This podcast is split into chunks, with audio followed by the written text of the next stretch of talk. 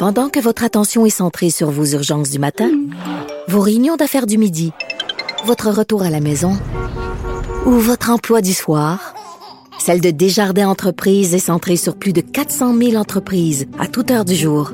Grâce à notre connaissance des secteurs d'activité et à notre accompagnement spécialisé, nous aidons les entrepreneurs à relever chaque défi pour qu'ils puissent rester centrés sur ce qui compte, le développement de leur entreprise.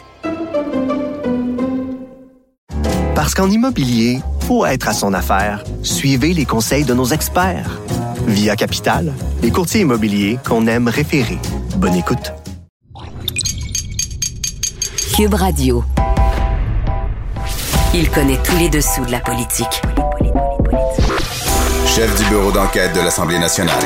Antoine Robitaille. Là-haut sur la colline. Là-haut sur la colline. Cube Radio. Bon vendredi à tous. Aujourd'hui à l'émission, Marc-André Gagnon du bureau parlementaire nous parle du retard de la semaine, c'est-à-dire les ordres professionnels qui ont tardé à mettre de la pression sur leurs membres pour respecter l'obligation vaccinale. Ensuite, il nous parle de la récupération de la semaine, le Parti québécois qui s'est attribué le recul, le fameux recul de Christian Dubé sur l'obligation vaccinale aussi. Enfin, notre vadrouilleur s'attarde à l'horreur de la semaine, c'est-à-dire le traitement des animaux dans les abattoirs en raison d'une autre pénurie, celle des vétérinaires. Mais d'abord, mais d'abord, c'est l'heure de notre rencontre quotidienne avec Réminado. Cube Radio. Les rencontres de l'heure. Rémi Nadeau et Antoine Robitaille. La rencontre Nado-Robitaille. Et bonjour Réminado. Bonjour Antoine. Chef du bureau parlementaire à l'Assemblée nationale pour le journal et le journal et amateur de steak et de tarte au sucre. Et justement, je le souligne parce que c'est le jour, le vendredi, où tu remets ton prix steak et ton prix tarte au sucre. Donc, on commence par le prix steak. Tellement, euh, tellement réconfortant à l'approche du week-end de se taper un bon steak Oui. une tarte au sucre. Tu fais encore des barbecues euh, à cette période de Euh, l'année, toi, Rémi? Non, pas encore des Non? barbecues, par exemple. Non, Non? c'est déjà remisé. Eh bien. Euh, alors, le, le prix steak, euh, et je pense que donc, il- comme parfois on dit, il faut, faut rendre à César ce qui appartient à César. Donc, j'accorde le prix steak cette semaine à Paul Saint-Pierre Plamondon et Joël Arsenault. Eh bien, Pourquoi? oui. Parce que la semaine dernière, François Legault a tout fait pour qu'il se sente cheap d'avoir posé la question à savoir est-ce qu'on pourrait pas repousser euh, la date euh, de l'ultimatum du 15 octobre pour que les employés de la santé soient vaccinés, sans quoi ils seraient suspendus? Et euh, le PQ s'est rangé aux côtés de syndicats qui avaient manifesté devant le Parlement.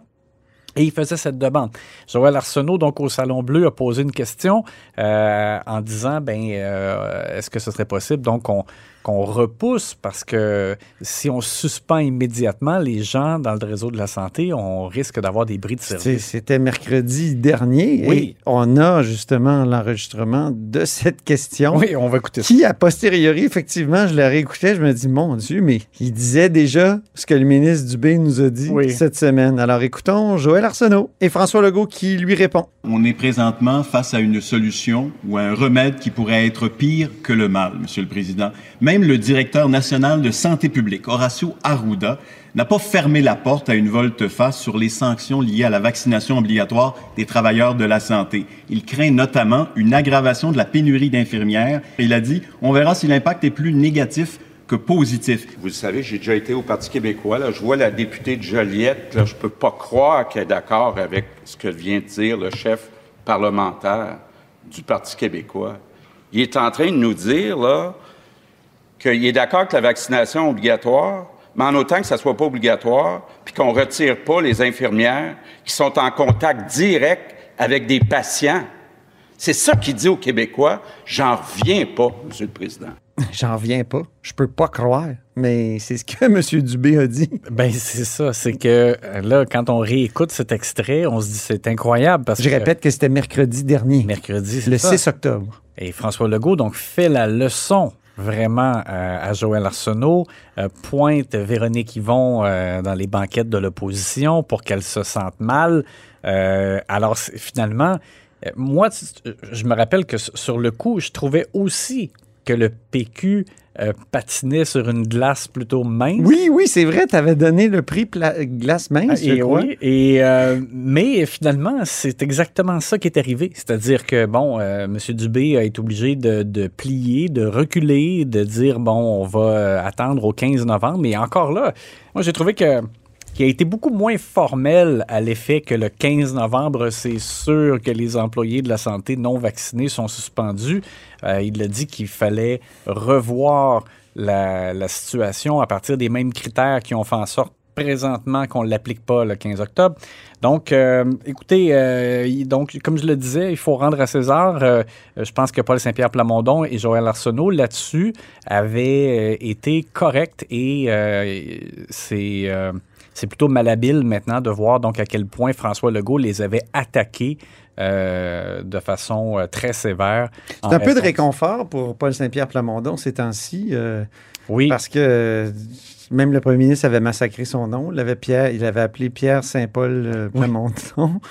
Euh, Oui, parce et, que... euh, et, et je dirais, et, je- et je lisais aussi Michel David dans le Devoir qui a, qui avait, qui a parlé de PSPP comme Monsieur 3 Oui, ce qui est assez... euh, Donc, Rémi, tu arrives avec du steak, un peu de protéines pour euh, Oui, le Parti québécois, c'est rare. Ça va leur faire du bien euh, parce qu'effectivement, depuis, il y a eu la publication du sondage léger qui démontrait à quel point le PQ poursuit cette, euh, ce lent déclin et que Paul Saint-Pierre Plamondon euh, est loin de frapper l'imaginaire des Québécois parce que seulement 3% des répondants au sondage le voyaient comme le meilleur premier ministre, qui était, je le rappelle, la moitié moins que Éric Duhem. Ça fait mal. Le prix tarte au sucre maintenant, pour se faire plaisir, un peu de glucides. Oui, quelque chose qui nous fait sourire cette semaine. Alors, c'est Sonia Lebel qui va recevoir le prix Tarte au sucre cette semaine. Et La présidente du Conseil du Trésor elle-même. Oui, responsable de la négociation avec euh, les éducatrices en service de garde. Et on sait que cette semaine, il y avait il y a- la, la tension a monté un peu. La partie euh, syndicale reprochait à Mme Lebel de ne pas être là, de ne pas avoir participé aux discussions, ce que niait catégoriquement Sonia Lebel? Alors, mercredi... Genre de théâtre insupportable de toutes les maudites négociations Oui. que je couvre, moi, depuis 2005. Là, c'est vraiment... euh, en tout cas, Ouais, c'est- voilà. c'est un film qui se répète. Oui, vraiment. On est à la table, vous n'êtes pas à la table. J'ai- ah, oui. bon.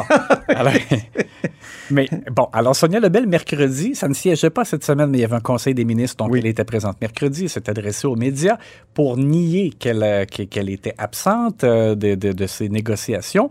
Et elle a utilisé une expression euh, qui est intéressante parce qu'on va voir après ça qu'est-ce qui s'est passé le lendemain. Donc, on écoute l'extrait d'abord de mercredi. Est-ce que ça aurait un lien avec la danse? Ouais. Écoutons. Moi, je respecte les moyens de pression, mais il faut quand même donner l'heure juste et je suis disponible. Alors, ne dites pas que je ne suis pas disponible. Maintenant, on peut trouver qu'on a encore du chemin à faire, mais ça, je te répète, une négociation, c'est un haut qui se danse à deux. Donc, venez vous asseoir, on va parler.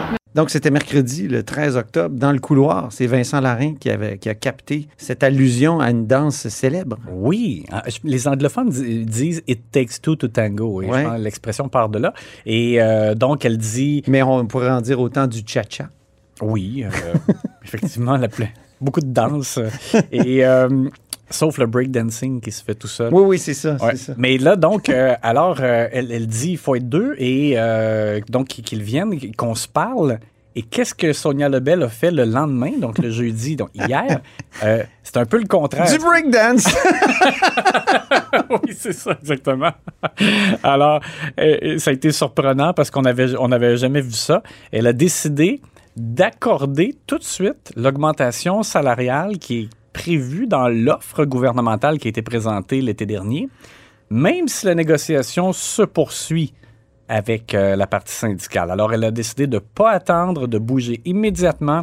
Et donc, avec le recul, ses propos de mercredi sont, sont plutôt drôles parce qu'elle disait faut être deux, faut se parler. Puis finalement, ce qu'elle a fait, c'est qu'elle a agi immédiatement avant d'avoir l'entente avec la partie syndicale. Et on en avait parlé. Écoute, moi, je pense que sur le Oui. fond, C'est pas une vilaine chose parce que ça empêche pas le, reste de la négociation. D'ailleurs, le gouvernement va revenir avec une offre bonifiée, disent-ils. Et il y aura la, suite euh, des négos, mais au moins, ça envoie tout de suite un signal aux éducatrices en garderie qui vont voir apparaître en novembre une, augmentation de, leur paye. Et euh, ça peut être un facteur de motivation euh, suffisant au moins pour cesser euh, de- de- d'assister à un exode des euh, ressources dans ce réseau qui est très important. Ça va être une grosse semaine la semaine prochaine. hein. Le 19, il y a le discours d'ouverture de la nouvelle session parlementaire par François Legault. C'est souvent des discours importants où le premier ministre essaie de, de relancer son gouvernement. Là, évidemment, le, le gouvernement est déjà lancé assez haut. Là, je veux Ouais. dire, on il est dans les stratosphères. Mais quand même, il- on sent le besoin de marquer une pause avec la pandémie alors que la quatrième vague se déroule assez bien au Québec. Oui, dans, dans le cas du gouvernement Legault, on peut dire que c'est pour poursuivre une lancée, parce que comme tu l'as dit, euh, on est loin là, de- d'un gouvernement qui, euh, qui est enlisé. Là, Ah non, on ils sont avec le capitaine Kirk euh, dans Ouais. la stratosphère. Exactement. Mais voilà, c'est c'est un moment important. Et comme il n'y aura pas de remaniement, là, ne cesse de nous dire les proches de François Legault, ben, l'autre façon de marquer les esprits avec une espèce de, de renouveau, c'est un discours inaugural. Donc, les, les points qui seront importants là-dedans, euh, c'est François Legault qui va annoncer, dans le fond, quelles sont les priorités, ce que veut accomplir le gouvernement dans la dernière année du mandat avant le rendez-vous électoral. Alors, la création des places en garderie, comment on va y arriver. Donc, il y aura un plan de match qui va être présenté dans la semaine aussi. Un avec projet le de loi. dépôt d'un projet de loi. Et euh, la modernisation du réseau de la santé, parce qu'on voit à quel point, bon, ça prend des ressources humaines, mais il faut aussi que le, le système de santé soit plus efficace, fonctionne mieux. Christian Dubé, Mode de Euh, rémunération des médecins. mode Ça, de c'est un- rémunération des C'est médecins. une promesse de 2018. Oui, et Christian Dubé, je l'avais écrit récemment, veut enclencher une, une informatisation là, uniforme du réseau de la santé pour que tous les systèmes se parlent. C'est ça, c'est comme un fantasme qu'on nourrit là, depuis plusieurs Passer années. à l'ère post-fax. Oui, exactement. Un poste cartable avec stylo et euh, dans les salles d'urgence avec les papiers, les tonnes de papier.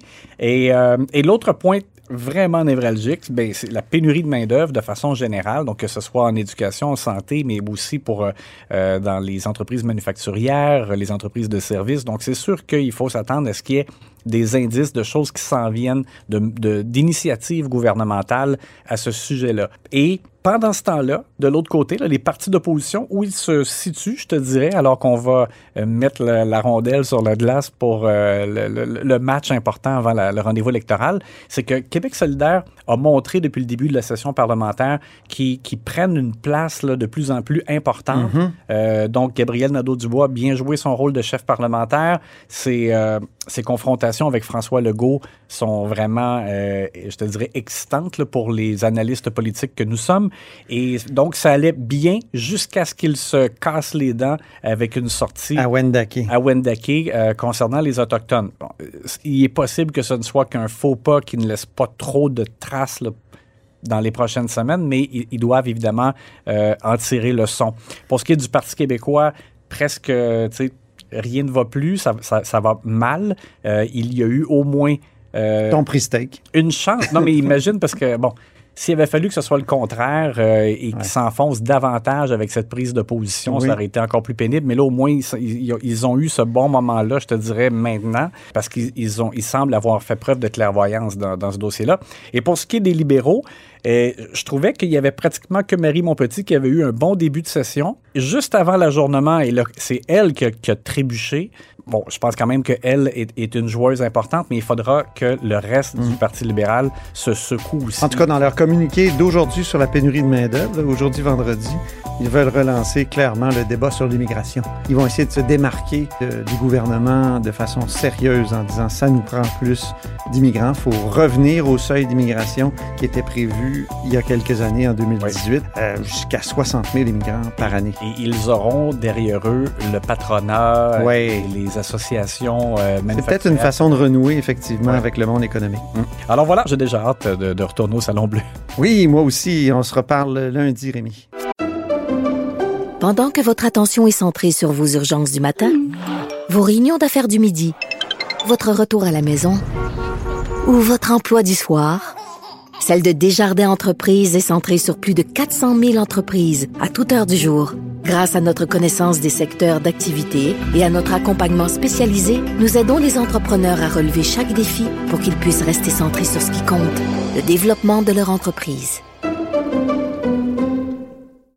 Parce qu'en immobilier, faut être à son affaire. Suivez les conseils de nos experts. Via Capital, les courtiers immobiliers qu'on aime référer. Bonne écoute.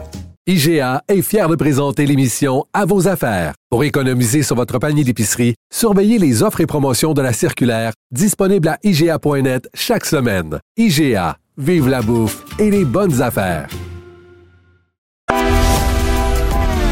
Grand philosophe, poète dans l'âme, la politique pour lui est comme un grand roman d'amour.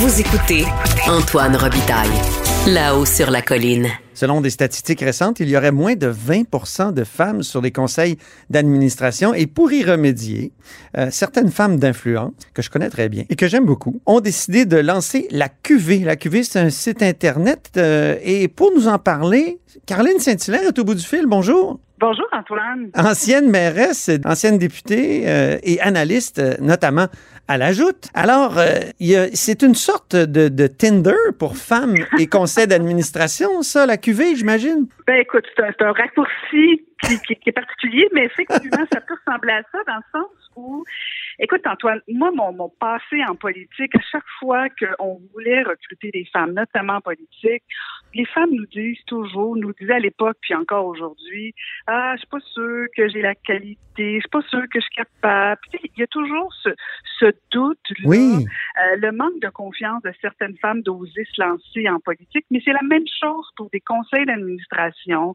euh, de, d'oser postuler, et postuler. Là, je généralise, bien sûr, Mhm. je sais qu'il y a des femmes qui osent, qui n'ont pas de problème avec ça, Ouais. mais il y en a beaucoup de femmes de talent qui, qui attendent toujours d'avoir toutes, toutes, toutes les compétences C'est- ouais. souvent à côté des occasions. C'est intéressant. Moi, j'ai eu dans ma vie énormément de patronnes, euh, tu sais, dont José Boileau au, au journal Le Devoir.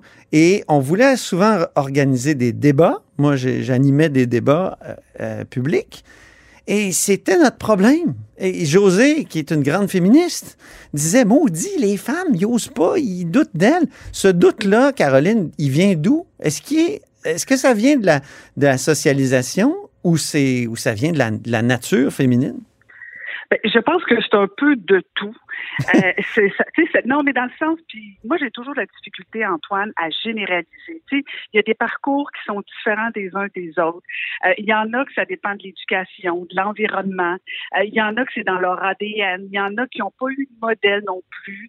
Et, et, et on va se le dire, il y a une présence beaucoup plus visible de, de, de la masculine. Ce qui, Ouais. est pas, euh, qui ce qui est correct aussi. Là, on ne veut pas que les femmes prennent la place des hommes. On veut juste que, dans le fond, les femmes soient aussi présentes. Dans le fond, qu'elles soient le reflet de ce qu'elles représentent. hein. On est Mhm. à 50 de la société, mais pourtant, elles ne sont pas encore à 50 dans les institutions publiques, dans les organisations. Et là, dans le fond, ce qu'on veut avec la QV, c'est que oui, euh, on veut, dans le fond, donner une plateforme à ces femmes qui doutent. Puis l'avantage de cette plateforme-là, Antoine, c'est que c'est- confidentiel, c'est euh, plus privé. Tu n'as pas besoin d'appeler une personne ou de faire ta promotion. Tu déposes ta candidature, tu dis tes compétences, euh, tu dis tes champs d'intérêt et à l'inverse, on entend souvent les organisations, les entreprises nous dire on en veut des femmes, on les trouve pas. Mais là, ça va être fini les excuses. Fini les Mhm. excuses pour les organisations. Il va y avoir une plateforme où des femmes de talent vont laisser leur curriculum vitae et à l'inverse, les femmes pourront pas dire je sais pas comment faire. Il y aura une plateforme pour offrir leur expertise, leur expérience. Tu sais, il faut que les femmes se fassent connaître Mhm. pour aller les chercher. Tu sais, je veux dire, si tu brilles dans ton salon, c'est bien le fun, mais moi, je peux pas te recruter s'il y a juste ton, ton, ton, ton conjoint ou ta famille qui sait excellente. Alors, il faut que ces femmes-là se fassent connaître. Il faut qu'elles sortent du doute.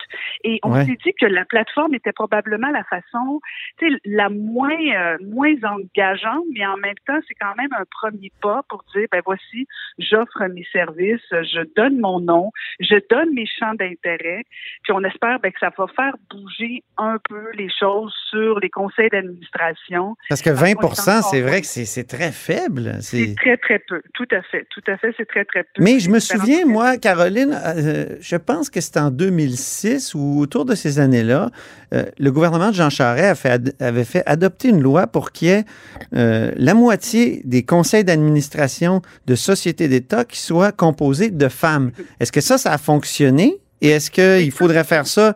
Finalement, il faudrait, est-ce qu'il faudrait faire une, une loi euh, un peu partout, je veux dire, pour tous les conseils d'administration au Québec? Ben, c'est une bonne question que tu poses, Antoine. Mais d'abord, est-ce que ça a fonctionné? Oui, oui, oui, ça a fonctionné quand M. Charret a fait cette mesure-là. On a vu euh, la représentativité des femmes au sein des conseils d'administration euh, des sociétés d'État exploser parce que c'était devenu euh, une loi. C'était donc plus facile. Mais en même temps, il y a deux choses là-dedans. Il y a, il y a, il y a tout cet enjeu de dire, ben moi, je veux pas être recrutée parce que juste, juste parce que je suis une femme. Mhm. Euh, donc, il y, a, il y a toujours cette question-là. Euh, et l'autre question, c'est de dire, on peut-tu sortir du bassin? Parce que si tu regardes, là, si on est euh, pragmatique, on regarde les sociétés d'État, c'est souvent les mêmes femmes toujours. Euh, tu sais, je veux dire, Antoine, si tu cherches quelqu'un pour aller courir, ben tu vas appeler tes amis avec qui tu es habitué de courir. Oui. C'est la même chose quand tu veux recruter des gens, que tu sois chef d'entreprise, que tu sois chef de, de, de parti, que tu sois euh, président d'un conseil, ben t'appelles souvent les personnes que tu connais. Alors, c'est pour ça que là, la QV, on se dit, en fait, on a espoir de sortir un peu de toujours le même bassin. Euh, il y a d'autres personnes là, qu'on peut on peut élargir et c'est un peu ça le but de la QV. Fait que oui, oui, ça a aidé cette loi-là parce que les, les sociétés d'État ont été obligées de recruter plus de femmes, mais en même temps, il y a des femmes qui hésitent encore euh, ou qui savent tout simplement pas à quelle porte cogner. Tu sais, je sais pas pour toi, Antoine, mais Mhm. si, si tu veux euh, siéger sur un conseil d'administration, par exemple, d'Hydro-Québec, ben tu- est-ce que tu sais comment procéder? Est-ce que tu sais, donc c'est c'est- c'est souvent laborieux. Euh, et à l'inverse, Hydro-Québec qui veut chercher des femmes Mais- autres que, que toujours les mêmes, ben là va avoir la QV pour dire, ok, j'aimerais ça avoir quelqu'un qui a une Mais expérience. On est fort de nos réseaux. On est fort de nos réseaux. Je me souviens que Lise Payette, euh, dans les années 70, euh, avait comme essayé de, de- de fonder un, un réseau de femmes d'affaires, de femmes euh, décideurs. Et ce qui est intéressant, c'est que sa petite fille euh, Flavie, Flavie Renouf Payette, est avec vous dans le projet de la, de la QV. Ça, c'est fascinant. Oui, Madame Payette qui a été la première ministre de la condition féminine en plus. Fait que oui, effectivement. C'est ça. Avec Flavie, c'est Donc, elle, elle, elle voulait que ce soit comme euh, développer un réseau parallèle que de femmes pour justement se- se- s'entre-promouvoir. Et, ça, ça n'a pas été suffisant, d'après ce que je comprends, pour ce qui est des conseils d'administration, peut-être. Ben c'est ça exactement parce que t'as t'as le cercle des femmes d'affaires, c'est une chose, mais c'est pas c'est pas le c'est pas du tout le même réseau. Mhm. Euh, donc puis tu peux tu peux être issu du monde communautaire, euh, puis vouloir quand même t'impliquer dans des conseils d'administration, alors que si tu es une femme d'affaires, tu peux avoir un parcours complètement autre. Euh, c'est vraiment les conseils d'administration qu'on vise avec cette plateforme-là, euh, qu'ils soient rémunérés, qu'ils soient pas rémunérés, qu'ils soient euh, euh, à charte québécoise, qu'ils soient peu importe. Dans le fond, ce qu'on veut, c'est que les organisations publiques, parapubliques, les entreprises privées aussi, parce qu'elles aussi, euh, elles veulent plus de femmes. Il y a des grosses entreprises qui veulent plus de femmes, mais ils savent pas nécessairement euh, à quelle porte cogner. Mhm. Tu sais, Tu peux avoir une particularité, je sais pas, moi, par exemple, tu dis, Mais- OK, ben là, je voudrais avoir quelqu'un en, en, en comptabilité, en finance, ou je voudrais quelqu'un davantage euh, en communication ou en ingénierie, peu importe. Mais comment vous allez faire pour aller chercher le plus de monde possible? Parce qu'une banque est forte de sa taille. Il faut que ça soit, faut que ça soit imposant. là. Est-ce que les, est-ce que ça sera pas aussi imposant que LinkedIn? que J'ai toujours la misère à prononcer ça, mais tu comprends ce que je veux dire. Tu sais de quoi je parle. Oui. Mais c'est ça. Donc, comment aller chercher une masse de, de candidats? Ouais, ben c'est ça le défi. Là, tu vois, on, on commence euh, tranquillement ce matin. Déjà, il y a des femmes qui sont inscrites. Bien sûr, ça va être le bouche à oreille. Euh, on a aussi une campagne de publicité qui est prévue. Euh, c'est certain que, tu bon, on est consciente là, que, tu on est c'est très, très modeste, euh, même si le gouvernement du Québec, via le secrétariat de la condition féminine, nous a donné un soutien pour bâtir la plateforme. Ben là, on est rendu, à l'étape de, un, que les femmes s'inscrivent, deux, que des organisations aussi euh, s'inscrivent comme, euh, comme, euh, comme entreprise, comme demandeurs, comme recruteurs. Euh, mais bon, on a quand même un plan sur trois ans où on veut à chaque année augmenter ce bassin euh, de, de candidatures euh, féminines et d'entreprises ou Mhm. d'organisations qui sont à la recherche. Donc, euh, mais tu vois, ce matin au lancement, Ben, évidemment, là, tu es à la haut sur la colline, donc ça va être massif, là, euh, grâce à l'écoute de la sur la colline. oui, oui, oui, oui, oui. Je fais toujours un peu d'autodérision avec mon émission. Oui, en tout cas, une journée dans l'absolu où le lancement a eu lieu, effectivement. Euh, mais blague à part, l'accueil était très, très, très chaleureux. Formidable. Ben, parce que honnêtement, ça répond à un besoin. Puis tu sais, je sais pas pour toi, Antoine, moi, ça m'arrive souvent dans mon salon de critiquer. Ça m'arrive aussi des fois à la télé, me diras-tu. Euh, mais de, tu sais, de me dire ah, pourquoi c'est toujours des gars qui nomment, puis pourquoi les filles y vont pas? Puis c'est un peu ça qu'on a voulu. Il y a quand même de plus en plus de filles, hein? Je- J'animais Oui, la rentrée, oui. la rentrée judiciaire là, euh, au mois de, de septembre, euh, puis euh, il y avait tous les juges en chef qui étaient là de, de toutes Mhm. les cours. C'était fascinant, c'était juste des femmes. Et, moi- et moi, dans ma vie, j'ai presque eu uniquement des, des, des femmes, euh, patrons, patronnes, euh, que ce soit dans le monde de, de l'enseignement, du journalisme. Donc, euh, c'est sûrement mieux qu'avant, mais il y a du progrès à faire et grâce à des, des, des- initiatives comme euh, l'AQV, ça, on peut euh, approcher l'idéal. Oui, exactement. Puis les conseils d'administration, on le sait, Antoine, c'est là que se prennent les décisions, Ben oui. les orientations. Alors, c'est bien aussi, des fois, d'avoir quand même euh, le regard, la Mhm. perspective d'une femme qui est pas mieux, qui est pas, qui est pas pire qu'un homme, est différente. Ben Euh, oui. c'est- C'est juste complémentaire euh, pour une organisation d'avoir aussi un regard féminin. Merci beaucoup. Merci beaucoup, Caroline. Merci à toi, Antoine. Merci, Et je rappelle que vous êtes dans cette aventure-là, Caroline, avec euh, Flavie euh, Payette-Renouf, qui est réalisatrice, Sophie Villeneuve aussi, qui est à la tête de Catapulte Communication. Et euh, vous avez une vidéo que j'ai, que j'ai regardée où on entend mon amie Marie-France Bazot. On va en écouter euh, d'ailleurs un extrait. Il faut écouter son intuition. Au-delà de tout ce que les chiffres vont dire, au-delà de tout ce que la raison va dire, au fond, il faut écouter son intuition. Je pense que j'ai une femme. Alors, cette vidéo de présentation, on peut l'écouter sur laqv.québec. Et on y entend les témoignages de Québécoises connues, Daniel Henkel, Chantal Maccabé, Alexandra Diaz, entre autres. Et je te dis, euh, Caroline Saint-Hilaire, merci infiniment. Merci, merci revoir. Antoine. À bientôt. Au revoir.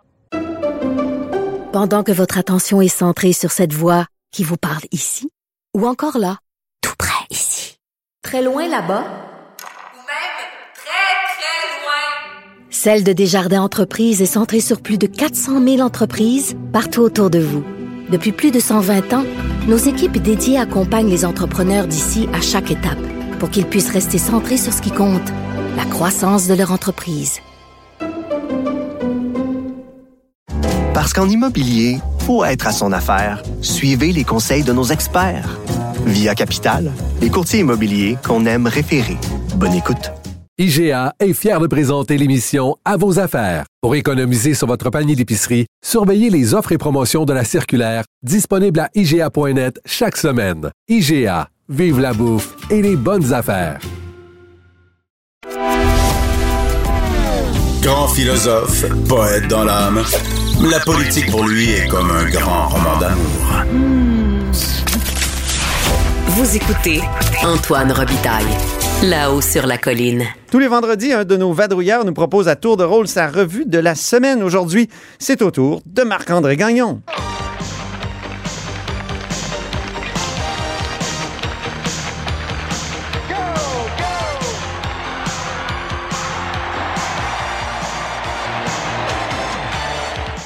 Bonjour Marc-André. Bonjour Antoine. Correspondant parlementaire à l'Assemblée nationale pour le Journal de Québec et le Journal de Montréal.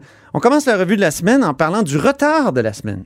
Oui, celui de certains ordres professionnels. Donc celui des, de- des infirmiers. Ils n'ont pas aidé. Hein? des infirmières, ben, il faut se, se- euh, si on recule d'une semaine, il faut se souvenir que Christian Dubé, le ministre de la Santé, a fait pression sur les ordres professionnels euh, pour qu'ils euh, qu'ils- qu'ils évitent que des professionnels de la santé se retrouvent dans une situation où ils sont où certains sont non vaccinés mais qu'à partir du moment où on impose la vaccination obligatoire dans le réseau de santé, mais là, ils sont quand même en mesure de se revirer de bord puis d'aller travailler en- dans une, espèce de formule de télésanté dans le secteur privé. Monsieur Dubé tenait à tout prix à éviter ça, donc il demandait aux autres professionnels de suspendre le droit d'exercice euh, de, des récalcitrants face à la vaccination dans le réseau de santé. Et euh, donc, en début de semaine, finalement, l'Ordre des infirmiers et des infirmières euh, a décidé de d'imiter, de faire comme les autres ordres professionnels. L'Ordre des pharmaciens euh, euh, également a décidé de, de se rallier, de répondre positivement à la oui. demande du ministre. S'il avait fait ça avant, peut-être qu'on n'aurait pas été obligé d'avoir la volte-face très difficile à, à faire et, et- et à admettre de, de la part de Christian Dubé. Et à, à justifier.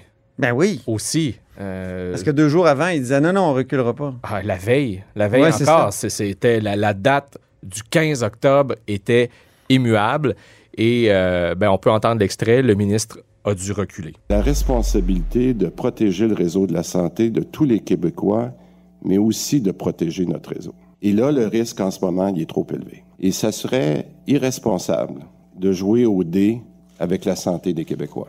Alors, j'ai donc décidé de reporter l'échéancier de 30 jours, soit au 15 novembre. on le sent dans le ton. Euh, bon, Christian Dubé a souvent la voix, disons, cassante, là, un peu, je sais pas. Oui. ou cassée. Ou cassée, oui, c'est c'est le bon terme. Euh, mais mais on, on- on le sent, on l'entend dans sa voix qu'il est déçu d'avoir à faire cette annonce. Clairement, ce n'était pas euh, la décision qu'il souhaitait prendre, mais j'ai l'impression que lorsqu'il a eu le portrait d'ensemble qui lui est venu Mhm. des PDG, des CIS et des CIS et des CIUS, euh, ben, il n'y avait pas d'autre choix que de prendre cette décision-là. Et si les ordres professionnels avaient agi plus tôt, ben, il n'aurait peut-être pas été obligé de faire ça. Parce que ça aurait été encore plus. euh, ça aurait mis encore plus de pression sur les, les récalcitrants. C'est ça. Et, et parce qu'il y a aussi le jeu des syndicats. Euh, les syndicats, et, et semble-t-il qu'on n'a pas vu ça ailleurs au Canada, des syndicats vraiment euh, prendre fait et cause pour leurs membres non vaccinés et les, et les défendre à ce point. Moi, je pense que ça aussi, ça a pu peser dans, dans, dans la Mm. balance. euh, en tout cas, à tout le moins, ça, certainement, l'action syndicale, c'est- mon point de vue, là, dans ce dossier-là, a Toi, certainement... un ancien président de syndicat. Vice-président. vice-président. Ah, vice-président, président, pardon. mais- pardon. mais- Président de la tribune, par exemple. Oui, c'est ça, une autre sorte de la syndicat. tribune, oui. Oui. Euh, ça a certainement contribué à, à- à retarder la vaccination, je pense, de certains professionnels de la santé qui ne sont pas nécessairement anti-vaccins, mais qui doutent, qui se posent des questions, qui ont besoin d'être rassurés. Et là, voyant que leur, leur syndicat ben, euh, leur dit non, non, attendez, je vais vous défendre, puis euh, ben, c'est- c'est- Mm. ça, ça, ça envoie peut-être pas le, le- le- le signal, en tout cas, certainement pas celui que le ministre euh, souhaitait. Euh, mais là, ben, on a vu dans les jours qui ont suivi cette annonce, euh, donc depuis mercredi, le ministre Dubé qui essaie d'ajuster le tir ou en tout cas se, se montre ferme à nouveau maintenant sur la nouvelle date, qui est celle du 15 novembre. Plus personne n'y croit, mais en tout cas. Voilà. Hey, la récupération de la semaine, quelle est-elle? Eh Ben, c'est en lien avec le même sujet. Oui. C'est Paul Saint-Pierre Plamondon, le, le- le chef du Parti québécois, qui justement, lui, s'est allié euh, au, au- au syndicat. Et, et le Parti québécois, en passant, est, est le seul parti qui était présent aux côtés des syndicats des travailleurs de la santé devant le Parlement lors d'un point de presse la semaine dernière, avant la, la semaine de relâche parlementaire. Drôle de positionnement de la part du Parti québécois. Difficile à justifier Vraiment. et notre collègue de Cube Radio, Benoît Dutrissac, l'a cuisiné. Euh, on peut d'ailleurs entendre euh, un, un extrait qui résume la position de Paul Saint-Pierre Plamondon euh, sur cette- cet enjeu-là et ça Est-ce qu'on va entendre Benoît qui est fâché? Non, non, Ok. je l'ai- je l'ai au montage. Mais on peut se reprendre en balado. Oui, toujours à Cube Radio. Écoutons Paul Saint-Pierre euh, Plamondon. Ben, je j'applaudis pas, je célèbre pas, mais je suis soulagé, c'est pas la même chose. Je n'ai pas fait de gaieté de cœur, sortir pour dire au gouvernement vous devez repousser parce que les, la catastrophe qui nous attendrait va causer des morts. Je veux dire, quand tu perds des milliers de personnes en même temps, le même jour, dans un système qui est déjà qui tient un fil, ça a des conséquences sur des vies humaines. Pensez-vous que je l'ai fait pour parce que ça me faisait plaisir? Donc, il l'a fait à son corps défendant un peu. Absolument. Ben, on l'a vu sur les réseaux sociaux, il festoyait. Le Parti québécois a carrément crié victoire face à, à ce recul du. C'est pour ça que tu appelles ça la récupération de la semaine. Absolument. C'est ça. Et les oppositions, elles, euh, cette semaine, étaient nomades. Donc, oui. euh, c'est un trait de cette semaine là, très particulier parce qu'il n'y avait pas de travaux parlementaires. Ben, c'est ça, c'était une semaine de relâche parlementaire euh, et ben on n'en a pas nécessairement eu l'impression, nous, de notre côté, au bureau parlementaire, parce qu'il y a eu beaucoup d'annonces toute la semaine, mais il n'y avait pas de période des questions euh, au Salon Bleu. Effectivement, les oppositions se sont promenées un peu partout en région. Ben, on, on parlait de Paul Saint-Pierre Plamondon. Euh, euh, lui, notamment, était dans la, la région de la- de l'Abitibi. Témiscamingue et sur les réseaux sociaux, ben, qu'est-ce qu'on a vu? Entre autres, rencontre entre le, le PQ euh, et, et, euh, la FIC, la section régionale de la FIC là-bas. Quand je disais que le Parti québécois... euh, J'ai vu qu'il a revu François Gendron aussi, le, le Aussi. parlementaire le plus.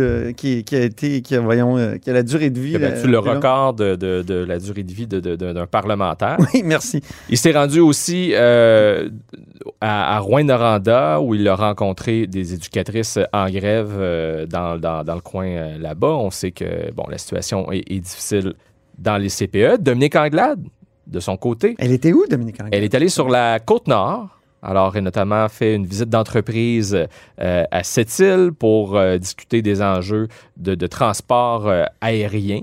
Mhm. Un autre enjeu important. Je tiens à te dire que la semaine passée, je me demandais où était Dominique Anglade Oui. parce que j'étais dans les tribunes des journalistes. Puis j'ai écrit à son entourage. Parce qu'elle n'était pas à la période des questions. Elle n'était pas à la période de questions, effectivement. Puis là, on m'a dit Ah, elle est, euh, elle est dans Jean Talon, donc elle était à Québec. Oui. Mais euh, on m'a répondu euh, On prépare les prochaines élections sur le terrain et des élections, ça se gagne justement sur le terrain. Ben voilà, le défi hein, pour le Parti libéral aux prochaines élections, c'est d'être autre chose que ce que certains appellent méchamment le Parti libéral de Montréal. The Quebec Liberal Party of West Island. Et je vais ouvrir une parenthèse quand même intéressante euh, qui a pu passer euh, inaperçue, pas cette semaine parce que ça ne se pas, mais la semaine dernière. Le Parti libéral s'amusait en chambre et sur les réseaux sociaux à rebaptiser la CAQ, la coalition Attente Québec. Alors, ils l'ont fait à quelques reprises en chambre jusqu'à ce que Simon Jolin Barrette, le leader du gouvernement, se fâche et demande au président de tracer la ligne. Et François Paradis a tracé la ligne. On va appeler les partis par leur vrai nom. Mais ça, c'est un couteau à double tranchant. Parce que ça veut dire que si les libéraux ne peuvent plus rebaptiser la CAQ Coalition Attente Québec, ça veut aussi dire que la CAQ ne peut plus euh, ne peut plus appeler le Parti libéral le Parti euh, libéral de, de Montréal. C'est le Parti libéral du Québec. Alors là-dessus, je referme la parenthèse, mais c'est quand même intéressant. Euh, à partir depuis la semaine dernière, les partis n'ont plus le droit de rebaptiser le, le- le nom des différents partis qui sont François Legault appelait aussi le, Parti libéral Québec solidaire. Aussi Il- ce genre d'amalgame. de- Ah, mais là, comme c'est leur vrai nom, est-ce que l'amalgame est possible? Je sais pas. Oui, peut-être que de coller deux noms, c'est permis. On va voir ce que François voir. Paradis. Donc, euh, Dominique. Anglade était sur, euh, effectivement sur la Côte-Nord. Elle était dans Jean Talon, tu as raison, euh, la semaine dernière. Évidemment, ben, Jean Talon, euh, pourquoi justement cette défaite lors d'une élection partielle euh, suite aux dernières élections générales, euh, qui, qui- en fait, euh, qui, qui faisait suite au départ du libéral Sébastien Prou, c'est ce qui a fait en sorte que le Parti libéral est dans les faits, devenu le Parti libéral de Montréal, puisque c'était leur dernier siège. Leur comté le plus à l'est, exact. c'est Anjou. quand même. Sur l'île. Quand même. Alors, Oui, oui. vraiment, le défi est là pour eux. faut croire que si euh, ils prennent la peine, euh, ils se donnent la peine de retourner dans Jean Talon, c'est parce qu'ils pensent que c'est il y a peut-être une victoire qui est possible. Euh, J'entends parler aussi beaucoup dans la région de Québec du, du comté de, de Jean Lesage, où ça pourrait être serré aussi dans un an, qui Oui. est le comté de Sol Zanetti, qui a Oui. longtemps été libéral. Comme comté. Alors, je serais pas étonné qu'ils se rendent de ce côté-là aussi. Et, ben... Québec solidaire, ils Québec se sont solidaire. déplacés aussi, ils ont voyagé? Ouais, ben, un, un peu moins loin, peut-être plus dans là où se, se retrouve le, le- le- leur base euh, électorale. C'est-à-dire, ils sont allés dans Anstick, Cartierville. Ah bon. Euh, euh, j'ai vu que Gabriel Nadeau-Dubois a participé cette semaine à une soirée de mobilisation contre les pipelines.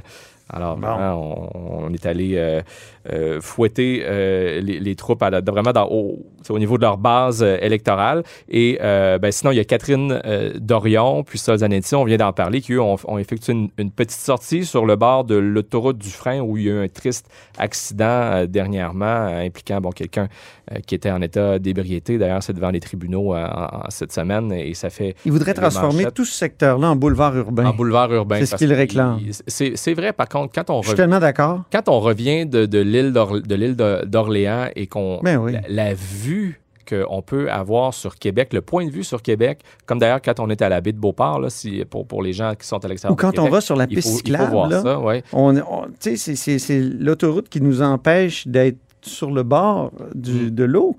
Euh, et c'est arrivé à Montréal, ça aussi, là, à Longueuil, là, quand on a construit les autoroutes. C'était plus facile d'exproprier là où c'était- des terres qui étaient déjà publiques. Puis on a fait du remblai, tout ça. Donc c'était facile de construire les autoroutes. Mais ce faisant, on nous a coupé l'accès à l'eau. Ouais. Et, euh, et ça, 30, 40, 50 ans plus tard, euh, on s'en rend compte, puis on trouve que c'est fou. Et Québec solidaire fait bien de réclamer ça. Ben, il y aura peut-être. je Surtout pense que la cinquième phase, je pense, de la Ben, promenade c'est ça que j'allais dire. Il y aura peut-être une, une phase euh, éventuelle de, de, de la promenade de Samuel de Champlain, parce que sur le boulevard Champlain, là, à partir du château Frontenac, aller jusqu'au pont de Québec pour situer les gens, hein, ben là, tout ça est, est en train d'être aménagé, là où le port n'est pas en train de, de s'étendre sans aucune gêne, d'ailleurs. ça, c'est un autre bien sujet. de le dire. Ça, c'est un autre sujet, mais euh, éventuellement, il y aura on, appelle ça la, la promenade du littoral. Ça a été mis un peu sur la glace avec le, le projet de, de- de reconstruction d'un nouveau pont en l'île d'Orléans. Il y a le troisième lien aussi qui est venu mêler un peu euh, les cartes, mais il y a des projets qui s'en viennent. Chose certaine, le ministère des Transports devra se pencher dans ce secteur-là sur un réaménagement d'une lumière ou d'une intersection, là, carrément sur une autoroute qui est, qui est dangereuse. Mais bon, c'est un, autre sujet. Euh, Québec solidaire qui, du même coup, est venu se mêler un peu des enjeux euh, de, de la campagne électorale euh, municipale, Ouais. même si c'est une voix du MTQ. Oui, c'est ça. Euh, bref, annonce quand même intéressante. Est-ce que c'est vraiment réaliste? Ben ça, il faudra voir avec le temps. La bonne nouvelle de la semaine maintenant, rapidement. On nous a annoncé que les bars et les restaurants du Québec vont de nouveau pouvoir fonctionner à pleine capacité. C'est à compter du 1er novembre. Je suis allé pour euh, l'anniversaire d'un ami samedi dernier dans un restaurant de la basse ville de Québec. Ça faisait longtemps que je n'étais pas allé veiller en ville depuis le début de la pandémie. Honnêtement, j'ai pu constater que les gens sont prêts euh, à retourner davantage dans les restaurants, dans les bars. C'est une bonne nouvelle, surtout pour les tenanciers de bars et les restaurateurs qui, euh, qui, qui- qui mangent leur bas là, depuis le début de la, Ben oui. de la pandémie, même s'il y a eu des, aides formes publiques financières. là. oui. Euh, bon. Alors, euh, c'est la bonne nouvelle. On pourra co- recommencer à en profiter pleinement à compter du, du 1er novembre. Ça fait du bien et c'est grâce à notre euh, taux élevé de vaccination au Québec, là, forcément. On finit sur l'horreur de la semaine. Vraiment, ça, c'est douloureux. Oui, nos collègues du Journal de, de, de Montréal, euh, avec euh, des images chocs euh, dans les pages du journal cette semaine, euh, qui euh, ont démontré euh, les conditions horribles dans lesquelles euh, des, des vaches, des, des agneaux, des, des animaux de ferme qui sont destinés aux abattoirs, euh, ben, en attendant leur sort, euh, se retrouvent euh, entassés dans des enclos qui sont surpeuplés, parfois au double de leur capacité. Donc vraiment des conditions atroces. Et ce qui explique ça, c'est encore une fois la maudite pénurie de main-d'œuvre. Pénurie de quoi dans ce cas-ci? De vétérinaires, mais qui ne sont pas embauchés par les abattoirs, qui sont embauchés par le gouvernement. Donc, parce qu'il manque de vétérinaires du, du, du MAPAC, du ministère euh, de, de l'Agriculture, euh, Mhm. des pêcheries, de l'alimentation et blabla. Euh, et, et qui- qui- parce qu'il manque de vétérinaires, les quand il n'y a pas de vétérinaires du MAPAC présents sur place, les abattoirs ne peuvent pas abattre les animaux qui leur sont livrés.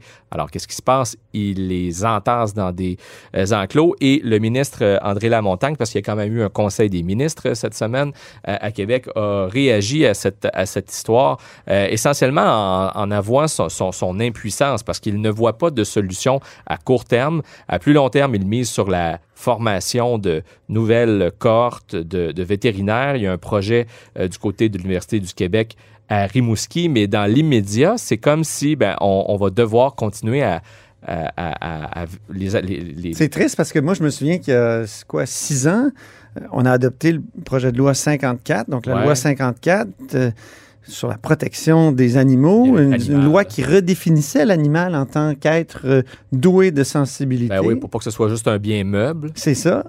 Donc, euh, c'est- surprenant et triste euh, qu'on en soit là, mais comme tu l'as dit, c'est un autre effet de la pénurie de main-d'œuvre. Et, c'est particulier quand même de voir qu'un gouvernement n'a pas de solution. Et, l'avoue, il a dit tout simplement qu'il n'y a pas de solution miracle. C'est difficile. Donc, Ouais. il n'y en, a- en comme pas de solution. On ne peut pas en inventer des, des Des vétérinaires, vétérinaires. et en former du jour au lendemain. C'est un peu ce qu'on vit, malheureusement, dans le réseau de santé aussi. On ne peut Ben pas oui. former des, prof- des professionnels euh, de la santé du jour au lendemain. Des préposés aux bénéficiaires, on a pu les former assez rapidement. Effectivement. Ça, ça a fonctionné, mais euh, c'est pas une formule qui, qui peut être euh, finalement copiée de partout et, et répétée dans tous les secteurs. Il y a des secteurs où c'est plus compliqué. Merci beaucoup, Marc-André Gagnon. Ça fait plaisir. Oui, Marc-André Gagnon est correspondant parlementaire pour le Journal de Montréal et le Journal de Québec. Et c'est tout pour La Haut sur la Colline pour cette semaine. Merci beaucoup d'avoir été des nôtres. N'hésitez surtout pas à diffuser vos segments préférés sur vos réseaux. Ça, c'est la fonction partage. Et je vous dis, ben, à lundi. Cube Radio.